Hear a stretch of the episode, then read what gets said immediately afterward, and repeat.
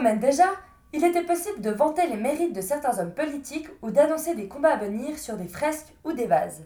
Bien plus tard, la révolution de l'imprimerie fut providentielle pour le journal anglais le London Gazette, qui fit apparaître pour la première fois une publicité pour un dentifrice dans ses cahiers, et ce fut certainement la première publicité imprimée dans un magazine. Et ce n'était que le XVIIe siècle. À la fin des années 1700, la liberté de la presse se mit en place grâce à l'article 11 de la Déclaration des droits de l'homme et du citoyen. Cet article rappelle que la libre communication des pensées et des opinions est un des droits les plus précieux de l'homme. Tout citoyen peut donc parler, écrire, imprimer librement, sauf à répondre de l'abus de cette liberté dans les cas déterminés par la loi. Ce principe s'appliquera donc directement à la publicité dans la presse écrite. Émile de Girardin comprit alors en 1836 que la presse et la publicité formaient une union parfaite. Il inséra donc des annonces dans son journal La Presse, ce qui lui permit de réduire de moitié le coût de son journal. Le calcul lui fut aisé. Plus il vendait de journaux, plus les annonceurs voulaient y figurer, plus il y avait d'encarts publicitaires, plus le tirage de son journal augmentait. Ce fut donc une petite martingale qu'il découvrit au XIXe siècle. En 1928, les spots publicitaires font leur apparition et sont suivis de près par les réclames. Les images ne suffisaient plus et il fallait dès lors les argumenter. Les publicités de cette époque étaient souvent représentées par des dessins afin de capter l'attention du consommateur. Il était déjà entendu que l'image marquait plus l'esprit que le texte. La révolution numérique permit petit à petit de faire des miracles. Le modèle capitaliste basé sur la croissance au travers de la consommation a ouvert une voie royale aux annonceurs et une concurrence acharnée que la publicité devait permettre de départager. La publicité devint un tel phénomène culturel et social que nous serions aujourd'hui confrontés à près de 2000 publicités par jour, selon une étude du chercheur en neuromarketing Arnaud Petre. Le mot d'ordre est donc de se différencier et de marquer les esprits. C'est donc là qu'intervient la femme et les publicitaires ont très vite compris que la femme et son corps étaient de très bons atouts de vente. Les années 50 présentent la femme comme une mère au foyer, une fée du logis dévouée corps et âme au bien-être de sa petite famille et de son foyer. Heureusement, l'homme pense à elle, et pour lui simplifier la vie, une femme épanouie assumant seule les tâches domestiques et éducatives sera représentée dans les réclames d'appareils ménagers. Mais les années 60 amorcent un profond bouleversement pour la femme. Elle montre une femme qui veut s'émanciper, une femme libérée qui détient tous les droits sur son corps.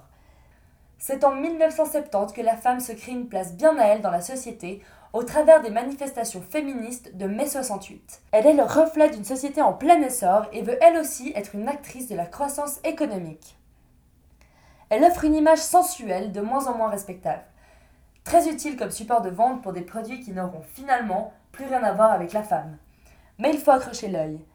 De Moulinex libère la femme en 1960, les publicitaires s'aventurent jusqu'à Babette, je la lis, je la fouette, et parfois elle passe même à la casserole dans les années 2000. Il s'agit bien là d'un slogan pour vendre de la crème fraîche. Nous ne parlerons même pas ici des images suggestives des publicités dites porno chic. La femme passe donc du statut de ménagère dans les années 60 à celui de femme-objet dans les années 90. Cette indépendance financière et politique au travers du droit de vote aussi va asseoir son statut et c'est là que les femmes commencent à protester contre l'utilisation de leur image dans la publicité. Ce changement de statut est passé au travers de l'image d'une superwoman hyperactive et menant toutes les activités de front. Tellement active que la marque DIM l'a bien compris au travers de sa publicité qui dit Libérer les mouvements des femmes actives avec le slogan Une libération de taille. La nudité et l'érotisme étaient, sont et resteront des moyens efficaces de toucher un large public. Et cette image sera ensuite appliquée à tout et n'importe quoi, d'abord pour des produits destinés aux femmes, puis pour des vêtements, des parfums, puis des voitures, des motos, de l'huile pour moteur, des outils, des sites de location, bref, tout est un prétexte à l'utilisation du corps de la femme. L'industrie du luxe s'engouffre dans la vague de libéralisation de la pornographie et la nudité ne suffit plus à l'instar de cette publicité de Dolce Gabbana qui montre une femme soumise par la force à un homme lui-même entouré de trois autres hommes, comme s'ils attendaient leur tour.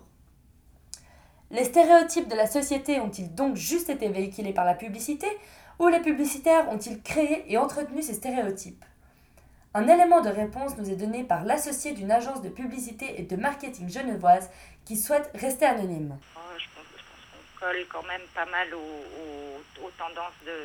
Société. je pense pas qu'on puisse je pense pas qu'on puisse sauter des étapes dans ce que les gens sont prêts à voir ou à entendre. Il faut quand même euh, qu'une une modification soit déjà entamée pour qu'on puisse euh, comprendre ou accepter le message, sinon ça fait, sinon ça fait hurler. je pense qu'il ne faut pas mettre tout sur le dos de la société, de la, de la publicité. Je pense que euh, la publicité s'appuie dessus, elle ne, elle ne elle ne facilite pas euh, les messages, elle euh, ne facilite pas les modifications, si vous voulez, elle s'appuie là-dessus, mais euh, je pense que la, publicité ne crée pas des besoins mais que, ou des attitudes, mais qu'elle préexiste et que la publicité s'appuie dessus, si on parle que de la publicité et de la communication. Les déclarations de mon interlocutrice soulèvent maintenant la question des mécanismes qui ont mené à l'utilisation si intense de la femme dans la publicité. Nous tenterons d'y répondre dans l'épisode 3 de ce podcast. Je vous remercie d'avoir suivi cet épisode, restez à l'écoute jusqu'au prochain, et d'ici là, n'oubliez pas, gardez les yeux ouverts.